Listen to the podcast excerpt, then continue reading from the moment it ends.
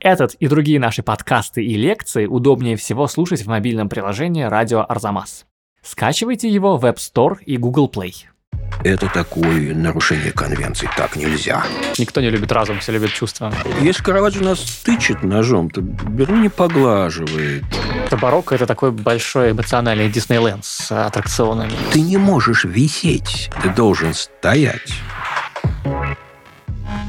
Здравствуйте! Вы слушаете подкаст «Зачем я это увидел?». Это подкаст об искусстве и о лучших выставках в России и в мире, который Арзамас делает совместно с Unicredit банком и MasterCard. Меня зовут Кирилл Головастиков, я редактор сайта Арзамас, и в этом подкасте я беседую с замдиректора Пушкинского музея по научной работе Ильей Доронченковым. Здравствуйте, Илья Аскольдович. Здравствуйте, Кирилл. И мы сегодня будем говорить о том, что такое стиль барокко. Барокко — это слово, которое знают все, но не каждый может сходу на пальцах объяснить, что оно означает и как его узнать. Что та самая главная идея или главная сила, которая стоит за барокко. Возможно, этот контраст большой узнаваемости барокко и его трудной вербализуемости связан с тем, что этот стиль проявился во многих медиумах, от музыки до архитектуры. Ну а мы сегодня будем говорить в основном о живописи и скульптуре, потому что повод для разговора – выставка под названием «Караваджо и Бернини», которая проходит в Вене в Kunsthistorisches, то есть художественно-историческом музее.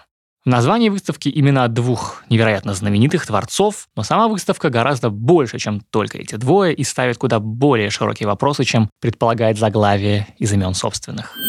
Внимание! Подкаст содержит сцены караваджизма. Лицам до 18 барокко не рекомендуется без сопровождения взрослых. Стигматы и флагеллация были исполнены профессионалами. Не повторяйте это дома. Мы посмотрели с вами выставку, и у меня вопрос прямо по названию подкаста. Зачем я это увидел? Выставка очень хорошая, но у меня есть недоумение. Она называется «Бернини и Караваджо», но, с одной стороны, мы с вами увидели гораздо больше, чем Бернини и Караваджо. С другой стороны, Бернини и Караваджо самих мы увидели не так, чтобы очень много, особенно Бернини. И мне кажется, что на самом деле нам и всем, кто еще окажется на этой выставке, хотели сказать что-то другое, чем просто посмотрите на Бернини и посмотрите на Караваджо.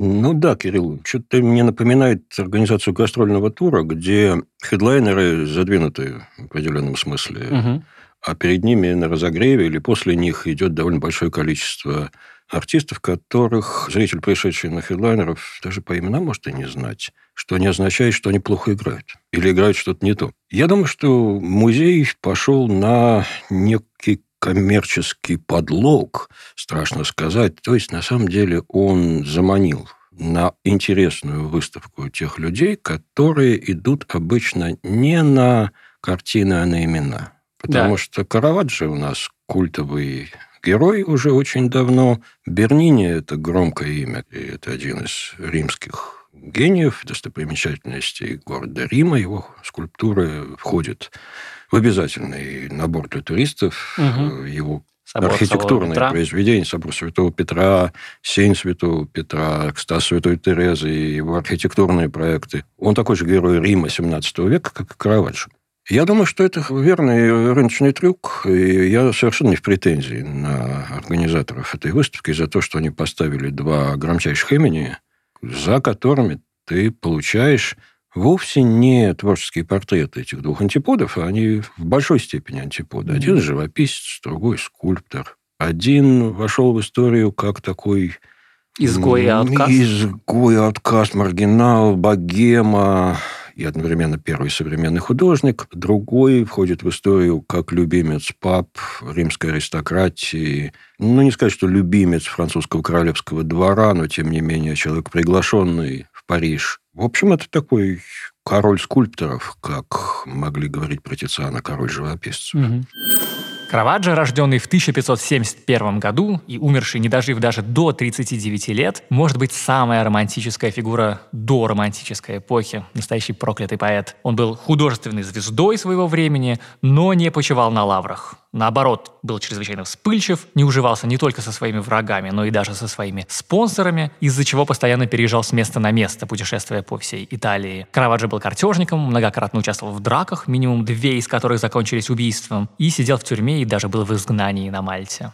Джованни Лоренцо Бернини, родившийся в 1598 наоборот, прожил долгую жизнь, умерев в возрасте 81 года. Он был человеком многих искусств, вполне мог бы прославиться только как блестящий художник, но вместо этого стал символом римского барокко в скульптуре и архитектуре. Римские папы на перебой заказывали ему проекты, самыми знаменитыми из которых стали украшения собора Святого Петра и сооружение площади этого самого собора в Ватикане. Соперничество Бернини с рифмующимся архитектором Баррамини стало одной из славных страниц и легенд Вечного города. Они, казалось бы, разные. У одного очень короткая жизнь, и мало, в общем, он сделал, мало осталось, другого жизнь долгая и такая торжествующая. Но это внешний, на мой взгляд, внешнее противостояние, но, опять же, такое призвано создать интригу для этой выставки, а на самом деле она вообще не про художников. А она, про кого? Она про, во-первых, тот художественный климат, который сформировался в Риме в первые десятилетия 17 столетия, и из которого, в общем, произросло то явление, от понимания которого мы отделываемся ярлыком барокко, угу. ну, согласитесь, я сказал да. барокко, да, и все становится понятно. Не очень много становится понятно, честно говоря. Зато становится очевидно. Вы видите эти завитушки, вы видите ангелочков. Ну да, барокко – это ярлык. Возбужденных святых, мебель, о которой мечтала половина Советского Союза в незабвенные 70-е годы. А это определенное понятие, которое уже давно является культурным и визуальным клише. А так, если посмотреть на эту выставку, мы должны будем признать, что это время авангарда очередного из авангардов. Это время, давайте я уточню для mm-hmm. слушателей, это Рим первой половины 17 века. Я бы даже сказал, что первых 30 лет. Первых 30 которые лет. на выставке представлены лучше всего. Угу. Может быть, несколько лет до 1600 года. Но в истории искусства не бывает таких моментов, когда что-то сломалось окончательно и началось что-то новое. Угу. Это круто историрует медленно. Если мы, привлеченные словом барокко, начнем искать его истоки, то большинство будет согласно, что это несколько десятилетий до 17 века. Сразу скажу, что выставка очень интересно построена, поскольку она предлагает нам понять мыслительный вербальный аппарат, которым эти художники пользовались. Да, выставка не про исторический контекст или тем более политический, да, она очень художническая, про то, как художники смотрели на искусство, а также на мир, чтобы транспонировать его потом в это искусство. Не только художники, но и теоретики, потому и теоретики. что категориальный аппарат явно не Караваджо формулировал. Угу, Существовал да. уже к этому моменту определенный круг коннессеров, знатоков. Как правило, все они были профессионалами в чем-то. Там, аббатами, там, библиотекарями, врачами. Но у каждого из них было хобби изобразительное искусство mm-hmm. и, главное, литература об искусстве. Они формулировали дискурс. Но, с другой стороны, категориальный аппарат, который там нам предъявлен, потому что залы названы не именами художников и не именами художественных течений, а теми состояниями души, теми аффектами, которые произведения искусства должны вызывать в зрителей. Зал «Любовь». Да, залы в, на этой самой выставке, собственно, называются наполовину чувствами, наполовину терминами, насколько я понимаю, которые использовали люди в то время. Значит... Для описания того впечатления, которое произведение искусства должно произвести. Да, тех чувств. Собственно, они называются чудесное, восхитительное, ужас, смешное скерцо, мировилью, чудесное восхищение, ступоры. Мировилья и ступоры в некотором роде такое офигевание, да, которое... Ну, оцепенение, да, должно сходить на себя. Что аморе, да, любовное чувство и так далее. То есть речь идет о том, о прагматике. Мы привыкли к тому, что произведение искусства висит на стенке музея, оно деконструктуализировано абсолютно. Mm-hmm. Да, если особенно это произведение 17 века, если особенно это религиозное произведение, то оно изъято из оригинального контекста, оно может производить впечатление, но, в принципе, мы теряем понимание исходной функции, ну, то есть рационально понимаем, но мы не можем к нему припасть. Мы не можем окончательно его воспринять, пропустить через себя. Это бабочка, пришпиленная к бумаге, как в зоологическом препарате в коллекции картин повешена на стенку музея, она не дает нам понять ни как она создавалась, ни как она воспринималась. И вот восприятие очень существенно, потому что в XVI веке, например, когда произведение предъявлялось публике, собственно, не сам факт предъявления был финальной точкой, финальной точкой был факт одобрения или осознания. Угу. Ну вот, допустим, в воспоминаниях Пенинута Челлини мы найдем Замечательное описание, просто по нему можно фильм снимать с потасовкой а-ля Ромео и Джульетта, когда Бенвенуто и Бачи Бандинелли ругаются при герцоге, один из аргументов, что вот на твою статую, говорит Бенвенуто, написали такое количество похабных сонетов, а вот на мою зато написали восхитительные сонеты. То есть речь идет о том, что сам факт признания и оценки является финальной точкой создания произведения. А произведение, в общем, должно программировать свое восприятие. То есть произведение живет не само по себе, а живет в прагматике. Конечно. И большая часть нашего современного восприятия старых картин, статуй, состоит в том, что мы часто не знаем, как правильно. Совершенно мы, верно. Нам бывает такое, что нам какая-то картина смешная, а на самом деле это очень серьезный святой и вообще не, не, Сплошь и рядом. не очень хорошо смеяться с точки зрения 17 века тогда. И тогда у них, у тех ребят были термины, специальные названия для этих чувств, ну, они обычные, это обычные слова, любовь, ужас, ла-ла-ла, но они воспринимались немножко терминологически, как то, какое чувство эта сцена, эта скульптура, эта картина должна вызывать. И эти названия этих чувств у нас предъявлены как разделы выставки. Давайте я пример один приведу да. из произведения, которое нам понадобится, хотя на выставке его не могло быть просто по техническим причинам. Сразу скажу, что проблема в том, что вот то, что мы назвали барокко, искусство этого времени, это искусство синтетическое. Оно встроено в целый комплекс. Оно живет в архитектуре в храме Божьем, во дворце. И, соответственно, те картины, которые висят по стенкам Конституторишес музея в Вене, они когда-то составляли ансамбль. Некоторые из них были станковыми, угу. но значительная часть была предназначена для чего-то. Собственно говоря, поэтому... Для стены какой-то конкретно. Для стены или так, капеллы, для церкви. И изъятые, они немножечко так себя неуютно чувствуют. Угу. В этом отношении Бернини в данном случае конечно, страдает, потому что он представлен в основном бюстами, которые перевозимы. Он представлен бацетти, то есть глиняными эскизами к своим скульптурам. Вы имеете в виду, что Бернини представлен тем, что можно перевести, а да. а самого главного, больших вот вещей... я сейчас и вернусь к большим вещам, потому что его, на мой взгляд, абсолютный шедевр «Экстаз Святой Терезы» в церкви Санта-Мария-де-Ла-Витория в Риме он как раз и иллюстрирует очень много из того, что эта выставка хочет нам передать. Эта скульптурная группа представляет собой момент божественного транса святой Терезы Авильской, визуализацию, 3D-визуализацию ее видения, когда в экстазе переживание чувства любви к Господу нашему Иисусу Христу ей явился ангел с золотым копьем золотой стрелой в руке, и она действительно реально позолоченная или бронзированная, что такое очень выразительный контраст к белому мрамору, угу.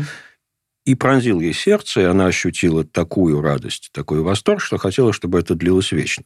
Вы, Кирилл, представляете себе эту скульптуру, и понимаете, что для современного зрителя эта вещь ну, очень откровенная, я бы сказал, потому что Святая Тереза представлена в такой позиции, с таким выражением лица. Да, и очень оргазмической. Тела, оргазмической. Совершенно верно. И хулиганом студенты мои довольно часто называли э, оргазмом Святой. Терезы. Э, в чем следовали одному французскому путешественнику циничного XVIII века, который, поглядев на нее, сказал, «Ха, если это божественная любовь, то я с ней знаком». На самом деле речь идет о том, что это и есть распад коммуникации. Любовь Терезы Авильской к Господу была безусловно, чувственной и одновременно в высшей степени одухотворенной. Угу, да. А мы второе уже не очень замечаем. А мы второе уже не очень замечаем. И я думаю, что вот Святая Тереза была в высшей степени барочной святой. Пока же давайте вернемся к этой выставке и поблагодарим устроителей за то, что они попытались поставить зрителя, клюнувшего на имена Караваджо и Бернини, в положение зрителя XVII века. Но для образованного зрителя XVII века эти категории были доступный и понятный. То есть человек уже шел смотреть на произведение, понимая, как она будет на него действовать. Ну, если хотите, собираясь даже вот с книжечкой «О, ступоре», угу. «О, теребилита». Да, вот, вот, о, да, я должен, я должен вот так воспринять это. Это как жанры на Кинопоиске или на MDB. В Фильм ужасов. В определенном смысле. Романтическая комедия. В определенном смысле, потому что, конечно, это не игра в одни ворота. Ну, чего далеко ходить? Давайте поглядим на Караваджо или на Бернини. Мы их начали с того, что они антиподы.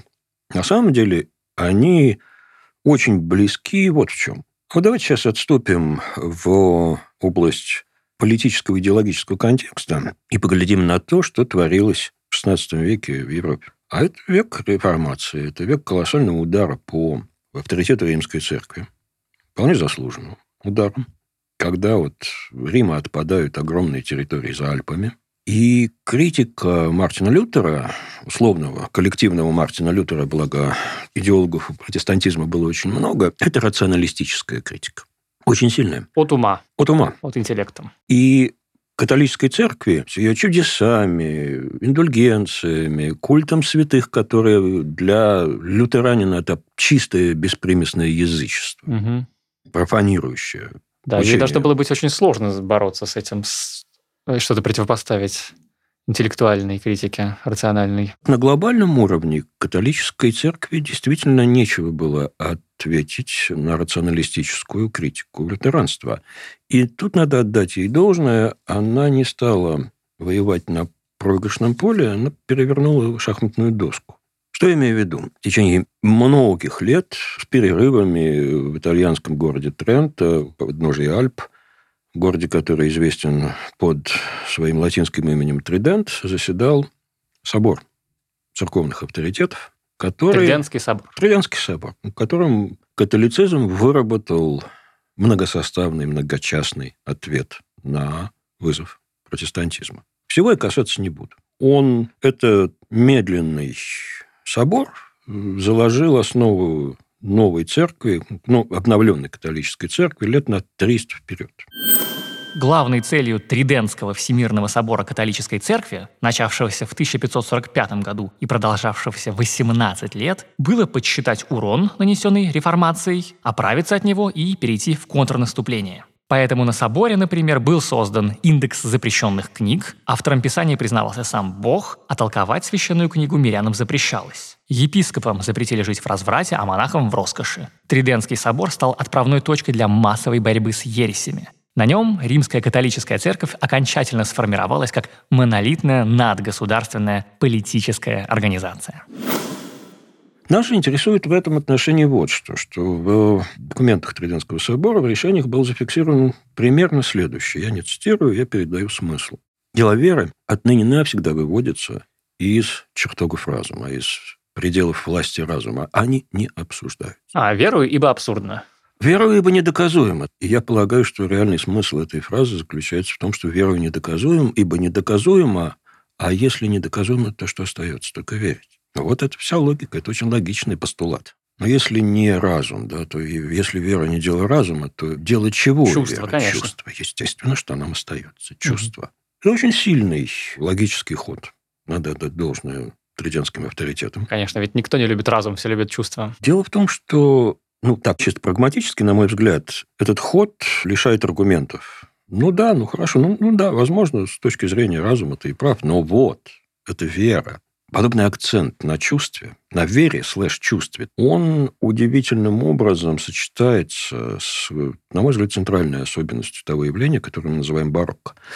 Прямолинейная социология или социальная история искусства довольно часто интерпретирует барокко в римском и его итальянском варианте – как орудие контрреформации. То есть вот того движения, идеология которого была сформулирована Триденским собором. Ага, и поэтому барокко такое чувственное. Вот спрямляя, упрощая ага. до предела, я бы мог сказать, что да. Может быть, барокко и контрреформация поймали одну и ту же волну. Но на уровне идеологии она была сформулирована, конечно, решениями Триденского собора. А вот на уровне физическом, физиологическом транслировано искусством. То есть искусство и Караваджо, и Бернини апеллирует к чувству. Ну, давайте посмотрим на Караваджо. Он делает это очень брутально. Там, допустим, вот мальчик, укушенный ящерицей, тот самый, которого недавно привозили в Москву, в Пушкинский музей из Флоренции. Что происходит перед нами? Перед нами происходит очень неприятный эпизод, когда прелестный юноша привлекательный сует руку с дуру в букет цветов, а оттуда вылезает, затаившись там, ящерка и кусает его за палец. Юноша гримаса, юноша корчится. Но это та картина, перед которой совершенно, вот ты стоишь перед ней, совершенно невозможно не попытаться скорчить такую же. А почему нет? Она, собственно говоря, нам предлагает это сделать, да. потому что он же нам говорит, делай как я. Угу. Почувствуйте это. Вы берете прекрасный букет цветов, и вдруг оттуда стальная, злая стремительная ящерица, которая цоп вазы за палец, что с вами будет? Таких ящериц у Караваджо очень много. Да? Это клинки, это пальцы святого Фомы, ковыряющегося в ране Христа, это гвоздь, который вбит в ногу распинаемого апостола. Да, всякие плети, которыми избивают да, Христа. Это на, это на переднем плане, угу. это такой саспенс, когда вы вечно обречены на это смотреть. И это было исключительно успешным изобретением Караваджо, или, скажем так, именно он этот эффект довел до совершенства, и через него он вошел а поскольку Караваджо еще берет фигуры крупно, выделяет их светом и таким образом приближает их к нам, выталкивая на нас, то, по сути дела, вот просто вот мы присутствуем перед этим и волей-неволей переживаем это состояние. Это работающая картина, которая призвана вызвать у нас некое сочувствие, причем не в смысле «ах, как мне жалко мальчика», а в смысле отреагировать, как он. Угу, да. И со мной такое было. Я, со мной тоже могло бы быть такое. Примерно. То есть это некое переселение эмоционального состояния, выражающегося в физической реакции, некого аффекта, вот правильное слово, в тебя. Возьмем Бернини, который, кажется, вроде с такими вот аффектами встречается реже, чем Караваджо, но посмотрим на его скульптуры, например, с точки зрения передачи фактуры и пространства. Вот у нас есть Давид Микеланджело, навеки застывший, да. гармоничный, пропорциональный. У нас есть Давид Бернини, который мы не можем увидеть на выставке по той причине, что Вилла Медичи, э, галерея Боргезе, простите, никогда его не отдаст. Да и нельзя. В римской галерее Боргезе среди множества шедевров хранятся две скульптуры Бернини, которые вы увидите в любой энциклопедии или в любом explainer е на YouTube, как только прозвучит слово «барокко». Это статуя библейского Давида в решающий момент скрученного за мгновение перед роковым выстрелом из пращи в Голиафа. И это Аполлон и Дафна из греческого мифа о том, как Бог попытался изнасиловать нимфу, а та взмолилась и была превращена в лавровое дерево прямо в руках незадачливого Аполлона. И у нас есть Давид Бернини. Это фигура, закрученная спиралью, готовая спустить прощу. Лицо этого прелестного отрока искажено безобразной гримасой. Он прикусывает себе губу, и он пойман в секунду. Если мы посмотрим на трактовку мраморной поверхности, мы увидим, что это, это лучше видно даже не в Давиде, а, допустим, в Аполлоне и Дафне. Аполлона Дафна, конечно, да. Вот тебе дерево, и это фактура коры, вот тебе гладкая женская кожа, вот тебе листва, которую Дафна, собственно, превращается. Да, а вот ее пальцы а вот ног, ее превращающиеся пальцы, да. в корни. Вообще-то говоря, Бернини играет на наших чувствах, на нашем осязании, как на клавишах. Да, это очень похоже на то, что делает Караваджо, Безусловно. только без ножей, там да. про другое немножко, но... Если Караваджо нас тычет ножом, то Бернини поглаживает, но очень разнообразно. Поглаживает – это вполне эротическое поглаживание. Его поверхность исключительно разнообразна, чувственно, и вообще он пытается превратить скульптуру в живопись. То есть размыть ту целостность, уравновешенность медиума, который достиг Микеланджело. Что это значит? А смотрите, есть некое представление о чистоте формы, чистоте приемов. В скульптуре? Да где хочешь поэзии, в лирической. Угу. Что можно, а что нельзя. Что можно, а что нельзя. Канон есть, да. И есть разрушение этого канона, которое как бы выходит за пределы того, что разрешено скульптуре. Ну, вот Микеланджело, знаменитый его афоризм, скульптура должна скатиться с горы, чтобы при этом ничего не отвалилось. Угу. Если мы спустим с горы Бернинь, там останется одна ничего болванка. не останется, Ничего конечно, не останется. Да. Понят... Слезы останутся. Опять же, понятное дело, мы сейчас рационализируем достаточно сложный процесс. Опять же, вот оживим мы, как в страшной повести Лавкрафта, из праха Бернини и спросим, Джан Лоренц, ты вот этого хотел, вот это имел в виду? Скажешь, ну, Господь с вами, ребята. Я просто скульптуру делал, как меня просили, как мне нравилось. Но если мы рационализируем этот процесс, то я думаю, что это объяснение должно быть по меньшей мере учтено для того, чтобы мы понимали, что перед нами происходит. Объяснение вы имеете в виду? Вот, вот что делает Бернини со скульптурой. Угу, да. Причем чувственное переживание общем, ее поверхности. В общем, тоже апеллирует к нашей чувственности, безусловно. Конечно, да. И это про одно и то же. И, скажем так, давайте опять же посмотрим на экстаз Святой Терезы, Эрмитаж очень щедро отправил на эту выставку замечательную вещь, уникальную по-своему. Это Бацетта, то есть скульптурную модель. Очень маленькую. Маленькую, глиняную, безголовую, от этого совершенно не теряющую своей пластической силе и динамики.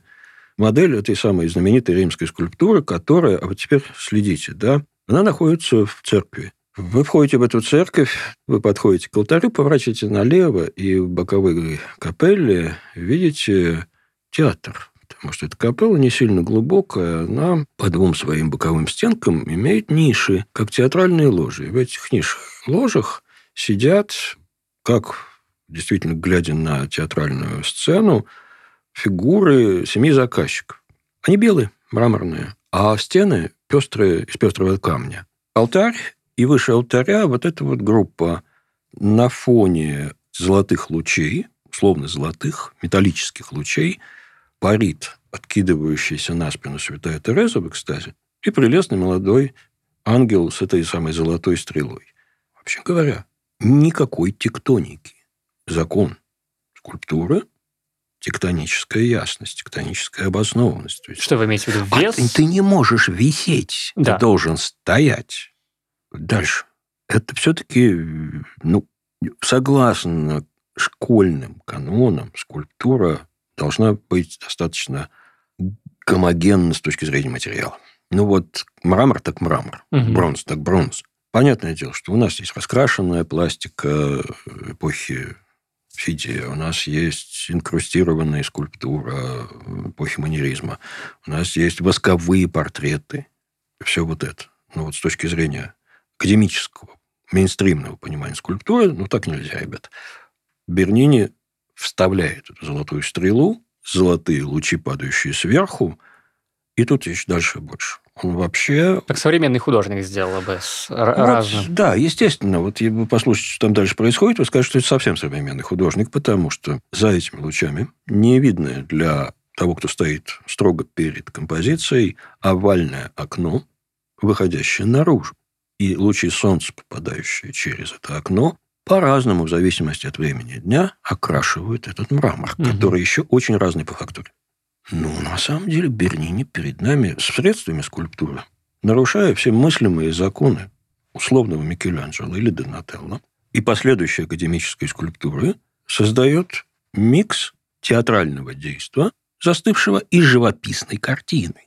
Вот про театральное действие я очень хорошо понимаю, потому что все, что я видел, значит, в Бернине, это, конечно, настоящий театр. Ты, с одной стороны, должен принять с ним, в нем участие. Ты не можешь не обходить Аполлона и Дафну. Ты только как бы и делаешь, что обходишь ее 18 раз, потому что с одной точки зрения ты не можешь ее смотреть, что немножко противоречит тому, что я говорю про театр, да, но само ощущение действа с какой-то, не знаю, проекцией на тебя очень сильное. В обычном театре перед вами бегают актеры, а здесь бегаешь ты. Где здесь картина, а не театр? А то, что скульптура монохромная, из цельного материала, статичная, создает ощущение не просто динамики, нарушающей законы, законы тяготения. Угу. Ну, про святую Терезу говорили, что она левитировала. Вот она левитирует у Бернини. Мне кажется, я понимаю. То есть, вообще обычно... Но, но, но она еще в силу разнофактурности и использования и этих самых металлических элементов, и того света, который падает на нее сзади, она приобретает то, чего у скульптуры, в общем, как бы не должно быть. Это меняющуюся окраску. Угу, да, ясно. Мне кажется, вот еще, что я понял сейчас из вашего рассказа. Вот на выставке одно из этих чувств, о которых нам предлагают подумать кураторы, это вивачита, да, liveliness, livelihood, как переводить на английский, Жизнь, жизнеподобие. Жизненность и жизнеподобие. В целом, со скульптурой среди всех искусств меньше всего, в общем, удается задуматься о жизнеподобии. Мрамор белый стоит на месте, не движется.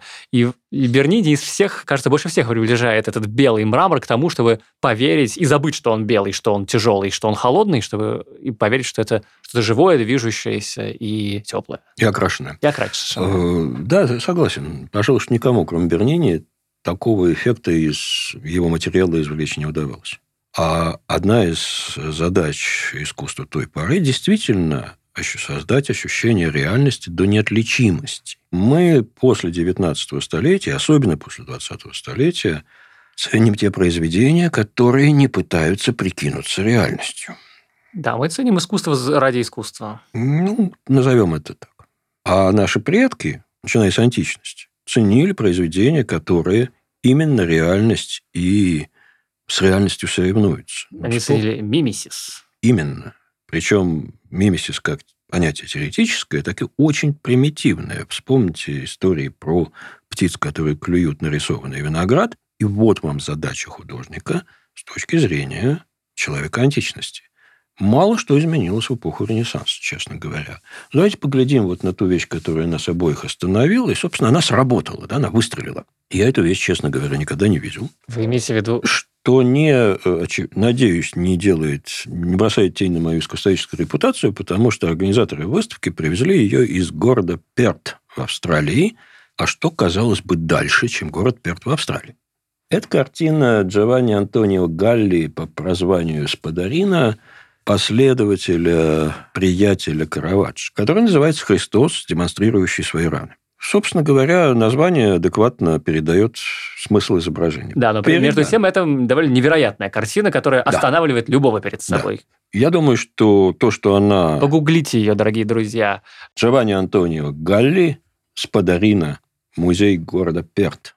Собственно, это доведение до предела эффекта, который придумал Караваджо – с точки зрения... Это очень понятно, потому что он демонстрирует рану, он показывает нам рану очень, ну, как бы, я не знаю, бесстыдно, что ли? Согласен. Я бы даже сказал, что с точки зрения художнической инвенции это довольно примитивная вещь. Но э, примитивная очень часто действует сильнее, чем ну, конечно, изощренная. Да. Вот э, когда Караваджо изображал уверение Фомы, картину, не попавшую на эту выставку, хотя и там самое место, там другие уверения Фомы, но мы понимаем, в чем, собственно, смысл Ну да, сюжета. Фома трогает Фома пальцами, вставляет буквально. Да, он вставляет пальцы в раны Христа, в язвы Христа. Чтобы поверить, что тот был мертв, а потом воскрес. И что это Христос воплоти, а да. не видение. Не голограмма. И вот Карабаджо разыгрывает перед нами историю. Там есть Христос, там есть Фома, уставившийся просто в рану и засовывающий туда палец чуть ли не по самый его изгиб, и еще несколько ужасающихся апостолов,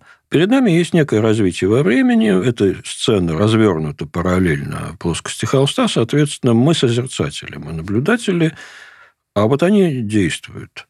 А Спадарина разворачивает Христа строго анфас, и Христос на темном фоне, и караваджевский свет падает так, что не то это освещение вокруг головы, не то это нимб, но это вполне натуралистический нимб, завернутый по пояс и частично по грудь в погребальную пелену, стоит перед нами, глядит в упор, почти как красноармеец на плакате, и открывает пальцами кровавую рану, угу. глубоко видную. Он вылеплен скульптурно-пластически. Это очень лаконичное, колористическое, натуралистическое решение. И, конечно, это такое нарушение конвенций. Так нельзя. Потому что что происходит? Потому что ты, который подходишь к этой картине, оказываешься в положении апостола Фомы. Следующее твое действие, ты засунешь палец туда. Вот то, о чем мы что говорили. Смотрители музеев не одобряют. Я не знаю, как это одобряли священники. Вот честно, не знаю, стоило бы понять историю этой картины, поскольку эта иконография, насколько я понимаю, не самая популярная, скажем, мягко, угу. все-таки, наверное, она не привелась, в общем, по понятным причинам. Too much. Это слишком. Но это слишком как раз и демонстрирует нам вот на таких экстремальных примерах мы понимаем эффект воздействия и цель, которую преследует то искусство, которое мы привыкли обозначать словом «барокко» мало что значащее в данном случае. То есть это рационально организованное, интеллектуально просчитанное воздействие на наши чувства. Да, получается, что барокко – это такой большой эмоциональный Диснейленд с аттракционами. Представлениями. Ну, я не знаю, сколько вам надо заплатить за индульгенцию, чтобы да. вам простили искусствоведы это суждение, но будем считать так, да. Давайте напоследок посоветуем еще что-нибудь будущим посетителям этой выставки. На что еще надо обратить внимание из числа того, о чем мы еще не говорили? Ну, во-первых, попытаться понять логику организаторов. Да? Это да.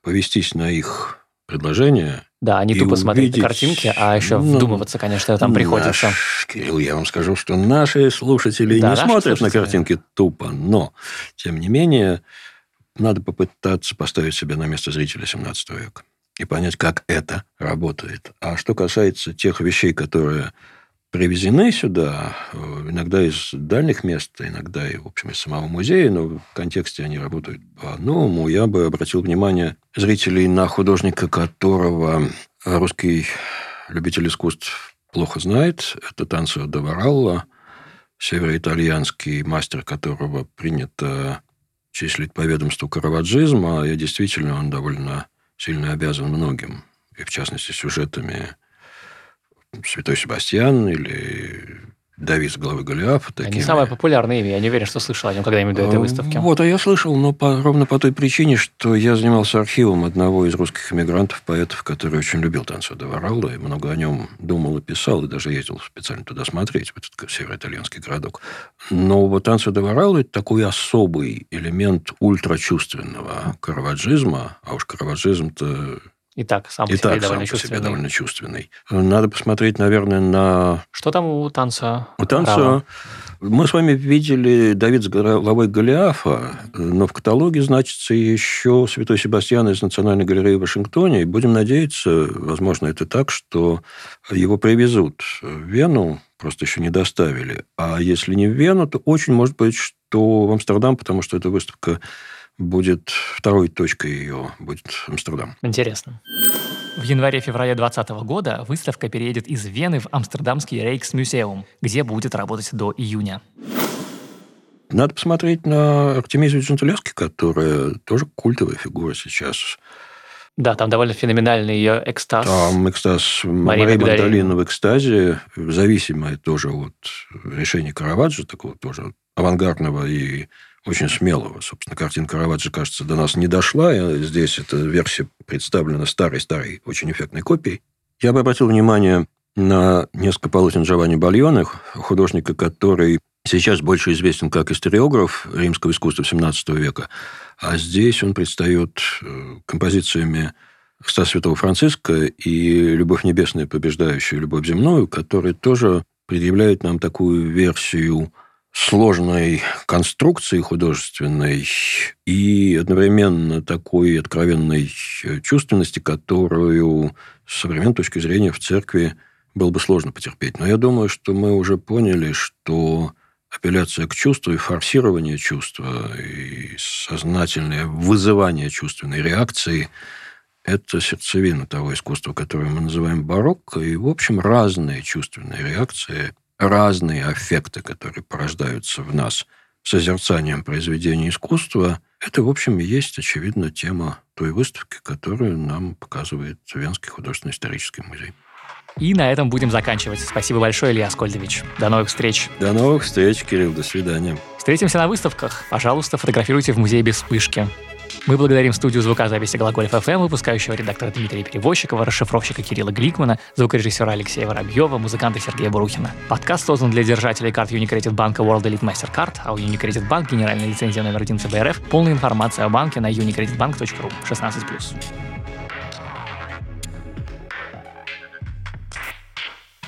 Этот и другие наши подкасты удобнее всего слушать в мобильном приложении «Радио Арзамас». Установив его и оформив подписку, вы получите доступ ко всем подкастам, курсам и другим аудиоматериалам Арзамаса, в том числе тем, которых вы не найдете больше нигде. Скачивайте приложение Радио Арзамас в App Store и Google Play.